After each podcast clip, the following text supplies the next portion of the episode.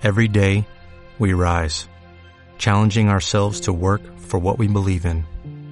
At U.S. Border Patrol, protecting our borders is more than a job, it's a calling. Agents answer the call, working together to keep our country and communities safe. If you are ready for a new mission, join U.S. Border Patrol and go beyond. Learn more at cbp.gov/careers. Estás en el mundo y es un loco mundo. Vas en el metro y lees las noticias. Hay cuatro asesinatos, bomba de neutrones. Un tío que roba 40 millones. Mil explicaciones y pocas razones. Estás en el mundo y es un loco mundo.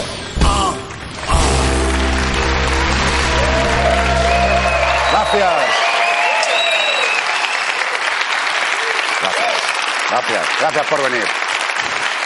Sois muy amables. Bueno, ya sabéis que... Me habéis llamado Falcon Cres. Qué cabrones sois. Bueno, sabéis que nos vamos a votar dentro de poco. Yo, mira, ya tengo aquí mi voto. Me lo mandaron al buzón, cerrado a mi nombre. Dije, pues a esto, joder, se ha tomado la molestia, coño. Este domingo se celebran las elecciones generales, otra vez. Y dentro de un mes tendremos autonómicas, municipales, europeas. Están los hospitales pidiendo donantes de sangre para Ferreras. Claro, a ver cómo aguanta el hombre. Llevamos un par de años que no paramos de votar. Yo últimamente voy más al colegio que cuando estudiaba allí. Eh, se ve que, claro, estamos equilibrando los 40 años de dictadura, ¿no? Y eso que durante el franquismo, ojo, también se votaron cosas.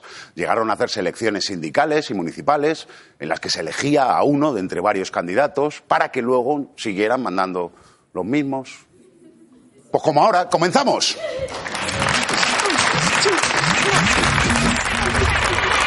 Rodríguez siguió los pasos necesarios para que le dieran su papeleta y luego marcarla. En lugar de depositarla, intentó romperla, sin embargo, los miembros de la Junta Receptora de Votos no trataron de detenerlo. Acto seguido, el joven determinó comerse la papeleta.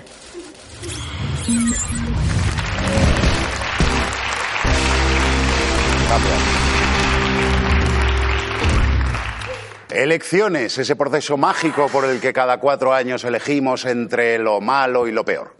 Porque aquí, ojo, nunca se vota a alguien, se vota contra alguien. ¿eh? Si nos dejaran envolver el voto en una piedra, madre mía, qué alegría nos daban. Hemos padecido dos semanas de campaña loquísima, varios años de pre-campaña, pero tranquilos que ya se ve la luz al final del túnel. Y el domingo sabremos si es la luz de antes de morir. Durante la campaña lo petan los mítines, ya sabéis, esos actos a los que van los candidatos para convencer de que les voten a gente que ya pensaba votarles. O sea, no hay nadie que vaya a un mítin en plan, mira, soy del PP, pero me voy a meter a ver este del PSOE, a ver si me convence. Esto no se ha dado nunca. En los últimos años la campaña ha saltado de los informativos a otro tipo de programas, más chorras, ¿verdad? Donde los políticos van a demostrar pues, que son pues, como tú y como yo. Si tú y yo fuésemos androides sin alma intentando pasar por humanos, a lo mejor que antes podías apagar la tele y te dejaban tranquilo, pero ahora no, ahora se hace campaña ahí en las redes sociales, en todas. A mí ya me han entrado tres candidatos por Wallapop, joder. A uno le he respondido que no, ponía que era liberal, yo estoy buscando otra cosa, una elíptica. En campaña la política es tan omnipresente que en algunos países, como en Estados Unidos, se ha llegado a hacer propaganda electoral dentro de videojuegos. Que tú estabas ahí, coño, relajándote un poco, de ocio sano, ¿no? Robando unos coches, disparando policías, matando prostitutas, ¿no? Y de repente te encontrabas con un cartel de vota Obama. ¿eh? ¿Cómo se nota que iban a por los votantes negros? La política se ha modernizado tanto que ya hay mítines en realidad virtual. El presidente turco, con nombre de medicamento, Erdogan, se, se manifestó como un holograma de tres metros de altura durante su campaña del 2014. Eh, mírale qué majo ahí, que parece que está diciendo, Obi-Wan, eres mi última esperanza. Pero es una ilusión óptica, ¿vale? Como la propia democracia turca. A estos días de turra les sigue una jornada de reflexión porque como votante tienes 24 horas para hacer lo que debería haber hecho Bill Cosby, pensar antes de meterla. Pero antes de lanzaros a votar ahí como demócratas locos, debéis tener en cuenta algunas cosillas. Para empezar, ser conscientes del privilegio que supone poder votar, ¿eh? que esto no siempre hemos podido hacerlo. Nuestras primeras elecciones a las Cortes Generales fueron en el 77, después de que Franco se quedara uno grande y muñeco. Mm, por eso, claro, cuando dicen que las elecciones son la fiesta de la democracia, es porque es así, es que es una fiesta, eh, prácticamente de Nochevieja, casi casi igual. O sea, cuando no puedes participar la tienes idealizada. Las primeras veces vas muy a tope, luego ya empiezas a notar que todos se divierten más que tú, eh, y ahora hay años que ni vas porque te has quedado dormido, ¿no? Pues eso es, pero ojo que en España no puede votar cualquiera. Afortunadamente hay que tener la nacionalidad y ser mayor de 18. Eh, a esa edad ya ser lo bastante maduro como para elegir a tu presidente y fumar delante de tu padre sin llevarte un sopapo.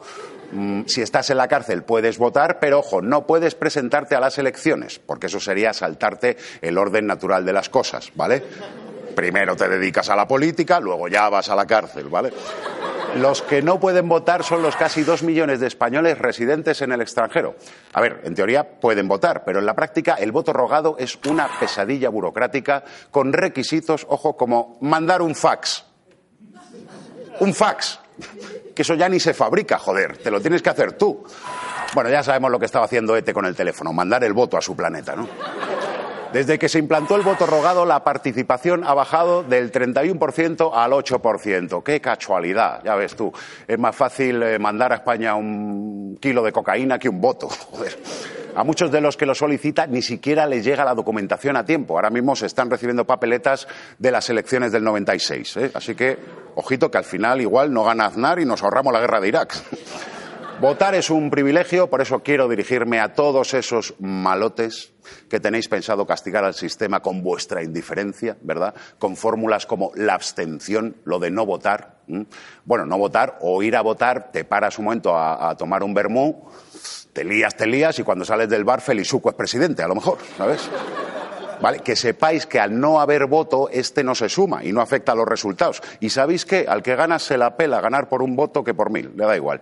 Es la misma estrategia que cuando te gusta alguien y dices, voy a ignorarle para despertar su interés. Mm, igual no despiertas su interés. Igual despiertas al lado de otros gilipollas cualquiera, porque eso. También que, eh, hay que tener en cuenta que no es lo mismo abstenerse, ojo, que votar en blanco. O sea, no meter nada en el sobre. Lo que hace el de personal con la nómina de los becarios. No meter nada ahí. Este voto se considera válido y se contabiliza y perjudica a los partidos pequeños. Cuanto más votos válidos hay, se necesitan más votos para conseguir un escaño. O sea que estás votando al bipartidismo. Más que un voto en blanco es un cheque en blanco. ¿eh? Venga, toma, ya lo rellenamos nosotros. Venga. Y luego tenemos el voto nulo o voto canallita. Ya sabéis, meter ahí en el sobre cosas por lo clásico, una rodaja de chorizo, ¿eh? Como queriendo decir que los políticos son todos rojos. o chorizos, no sé muy bien, joder, es que las metáforas, bien. Por eso hay quienes apoyan eh, el símbolo con algún texto aclaratorio, ¿no? En plan, por aquí me paso vuestra democracia. Y ahí ya queda un poquito más claro por dónde se la pasa. Que ojo, ojo, ¿eh? Que se puede dejar más claro todavía, como en este. Mamá, cuando salgas, si está el bar abierto, cómprame tabaco, porfa. Un beso, qué bonito, ¿eh? Aprovechar el voto para mandar un recado a alguien de la mesa. Eso sí que es pasarse la democracia por todo el coño, madre mía. Bueno, el voto nulo es como la abstención, no vale para nada, si acaso para alegrar a los que hacen el recuento un rato. Por eso lo que no hay que hacer nunca es algo de este palo, meter una turra antisistema. No cuenten conmigo, va esta farsa, mi, mi, mi, mi. O sea, vamos a ver, el presidente de la mesa no se lee los WhatsApp de su madre, se va a leer esta mierda, por favor, piensa en él. Bien, tenemos elecciones, tenemos voto, pero ¿tenemos democracia? Pues os va a sorprender. Eh, según muchos intelectuales, y Willy Toledo, no. O sea, lo que tenemos es un sistema representativo. Tú eliges un representante que luego va y en representación tuya hace lo que le sale de los huevos. Eh, como un representante de artistas, al fin y al cabo. Mira, yo quería ir a tu cara me suena y aquí estoy. ¿sabes? O sea, democracia, lo que es democracia de la buena es lo que había en la antigua Grecia. Ya sabéis, los griegos. Los griegos cuando eran eh, los que daban, no los que recibían. En Grecia cualquier ciudadano podía presentarse a un cargo que se sorteaba entre los candidatos usando esta máquina. Atención. El cleroterion. Que suena de la hostia, pero es un bombo mal hecho. O sea, parece un puto rallador de queso, joder. Al elegir los cargos por sorteo no había partidos, no había políticos y no había corrupción, porque no hay nada más justo que el azar, como bien saben todos los niños a los que adopta Angelina Jolie. Son muchos los que defienden esta designación por sorteo, también llamada estococracia. No confundir con esta cacracia, que es lo que tenemos nosotros.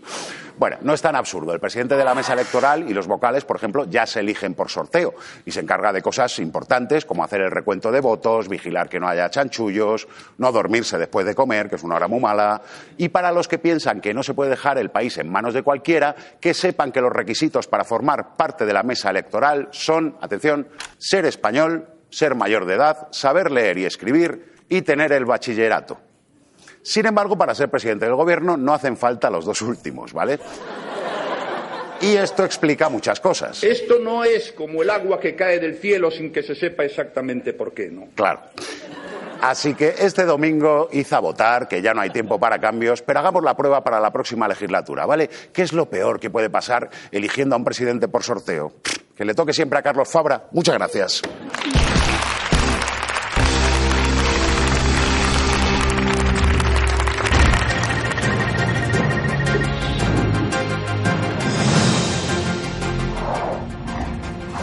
Ganaría las elecciones generales con mayoría absoluta según una encuesta realizada en una granja. Los pollos encuestados apuestan por un presidente vegano y con pluma. Solo los cerdos capitalistas, un 10% del electorado de la granja, sigue confiando en los grandes partidos tradicionales. Pablo Casado obtiene al fin el título de presidente del gobierno español por la Universidad Rey Juan Carlos. Le han dado el título oficial esta misma mañana.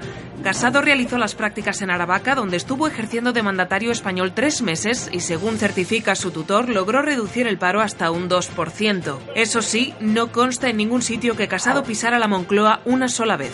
Las eléctricas se presentarán a las elecciones generales como grupo propio.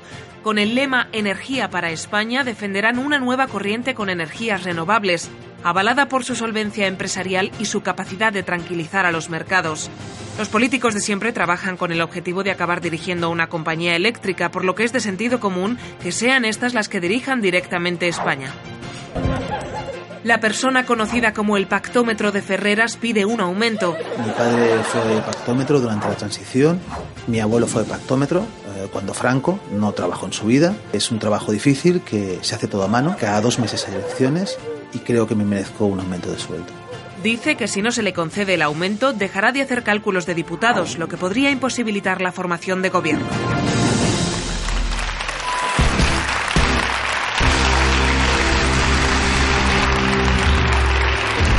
El derecho a voto femenino ha sido reivindicado a lo largo de la historia a través de asociaciones feministas, mujeres que pudieron acceder al Parlamento. Pero ¿cómo fue la batalla para conseguirlo aquí, en España? Lo sabe la mujer que fue subdelegada el primer año de Icastola porque aún no la conocían. ¡Valeria Ross! Sub, sub, sub.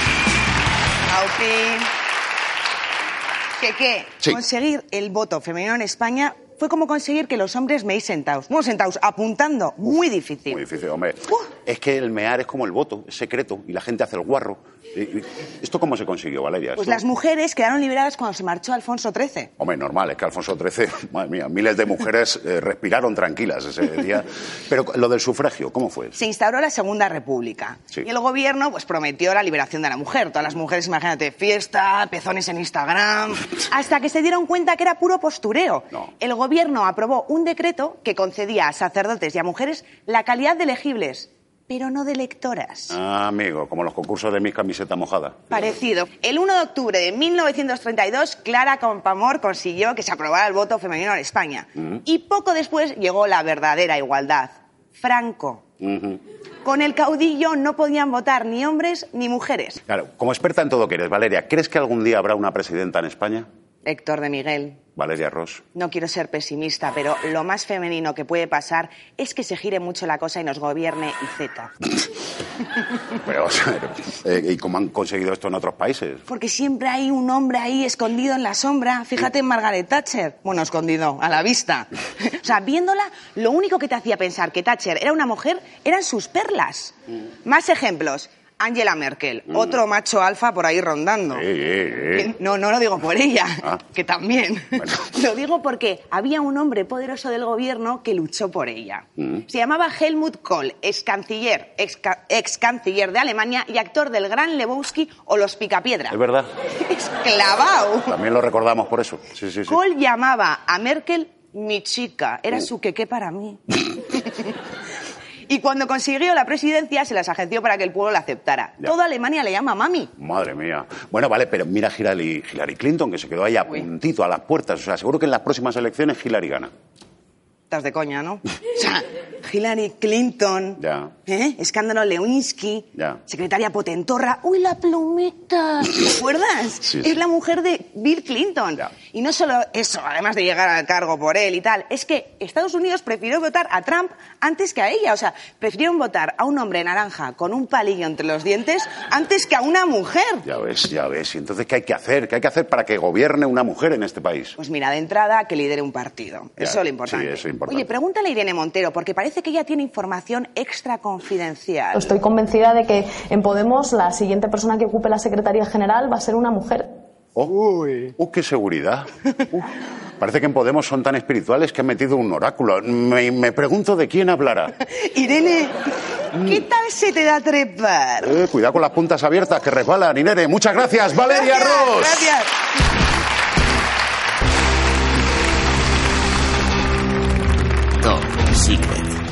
Ante la avalancha de elecciones en 2019, los directores de campaña de los grandes partidos apuestan por una nueva estrategia para seducir al electorado. Sustituir el meeting por el meeting. El votante puede buscar a su candidato ideal por promesas incumplidas, empresas en Panamá o por número de enchufes en una eléctrica. A Pedro Sánchez le hacen match 10 personas, pero en una semana le dimiten dos. El primer flechazo de Pablo Casado se lo envía el director de la Universidad Rey Juan Carlos. Y Santiago Abascal sale cortado en la foto porque se puso demasiado a la derecha. Debido al éxito, los partidos adaptan sus lemas. Un match por el cambio, flechazo por la patria, sí se puede quedar y España es mi crush. La estrategia se lleva al límite y nace el Politinder, una app para votantes kamikazes. Funciona igual que el Tinder. Cuando quedas en el mundo real, no se cumplen las expectativas, pero te acaban jodiendo igual. Archivo desclasificado.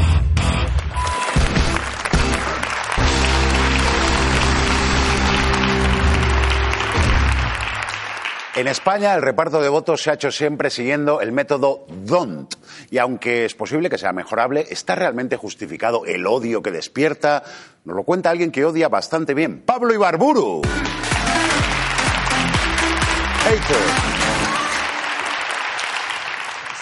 Víctor Dont, ¿qué qué? Víctor Dont. Tremendo hijo de la grandísima de todas las putas. No me...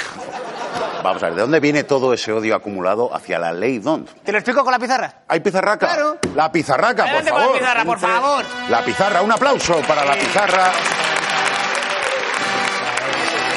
No pasa nada. Gracias. Gracias, gracias como siempre a la sexta noche por cedérnosla gratuitamente.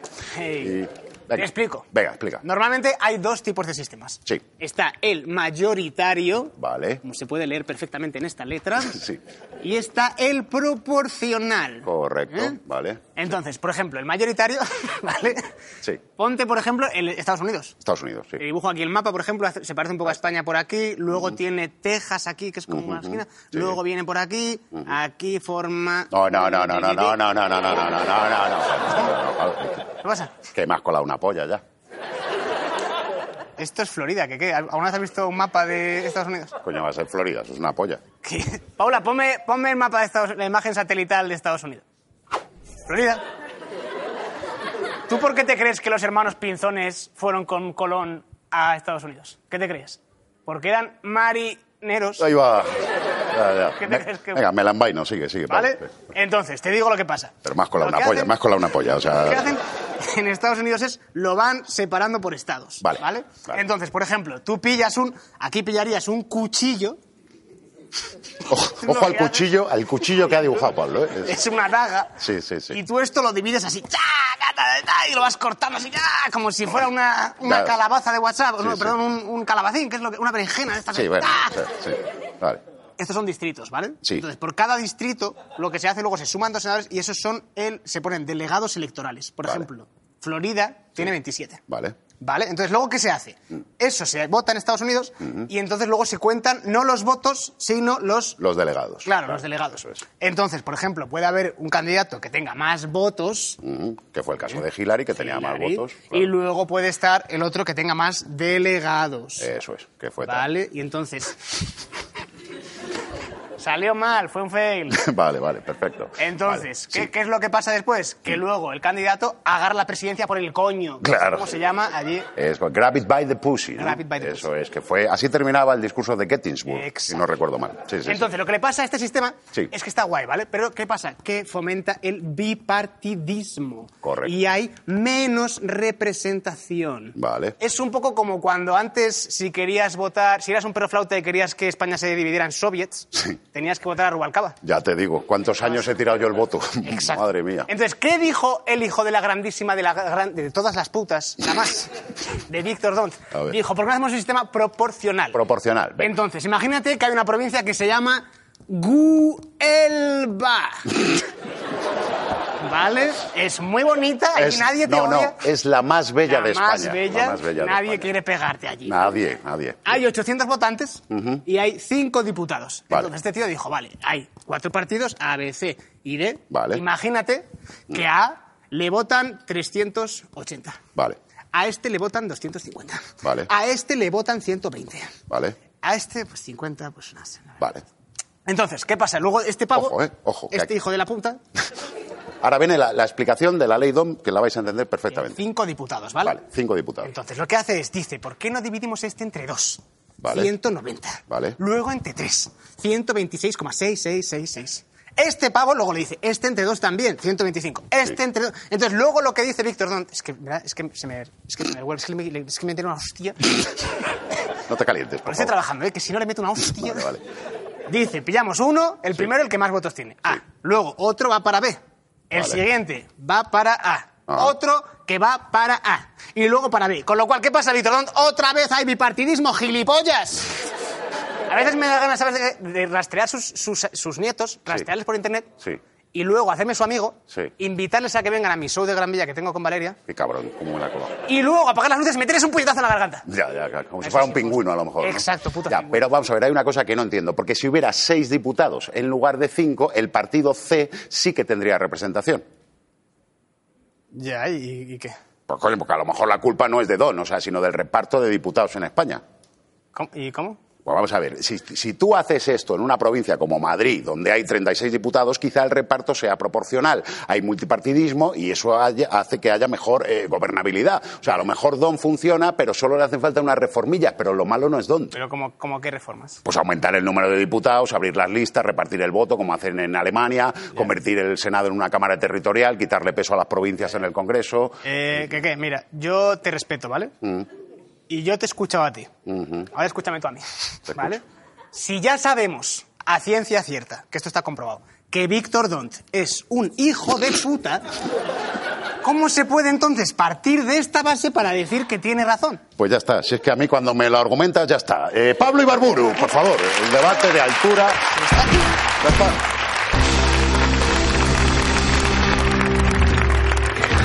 Las elecciones democráticas son quizás el sistema más justo a la hora de elegir representantes políticos. Pero entre que elegir no es fácil y que la gente es gilipollas, pues tampoco es que te salgan unos resultados que digas tú, madre mía, qué buenos resultados hemos hecho entre todos. Separados somos gilipollas, pero es que en grupo... Hoy vamos a conocer un caso donde la aplicación de las nuevas tecnologías a la hora de elegir gobernantes ha revolucionado la soberanía popular. Bienvenidos a las elecciones son la polla.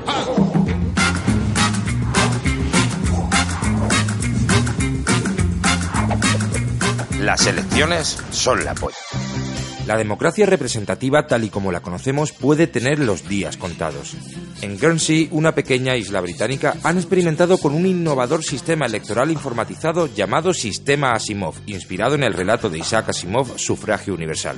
Esta computadora que procesa dos trillones de datos en un segundo es capaz de identificar al auténtico ciudadano medio, aquel que representa matemáticamente la media de todos los habitantes de la isla. Fruto de este novedoso sistema resultó elegido alcalde Kevin Gollob, un divorciado de 47 años cuyas decisiones materializan las opiniones de todos los habitantes de la isla.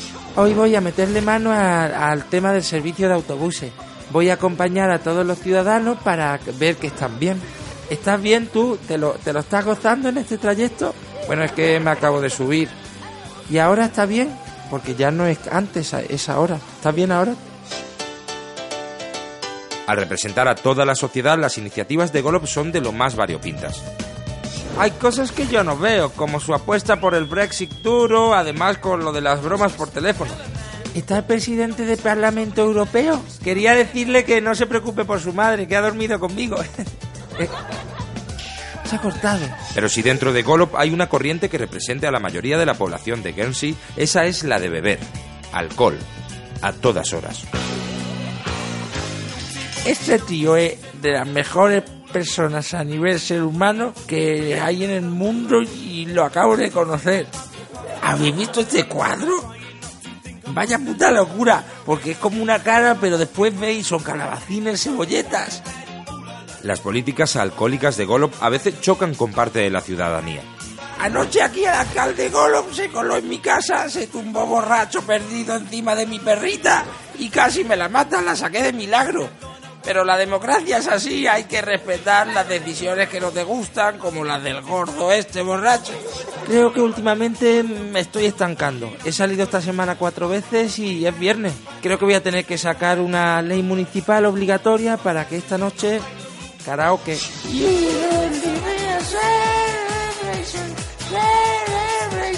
Vamos a cantar.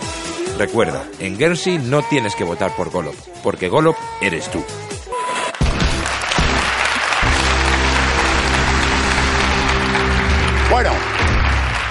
Pues ya está. Este domingo nos vamos a votar. Tin, tin, tin.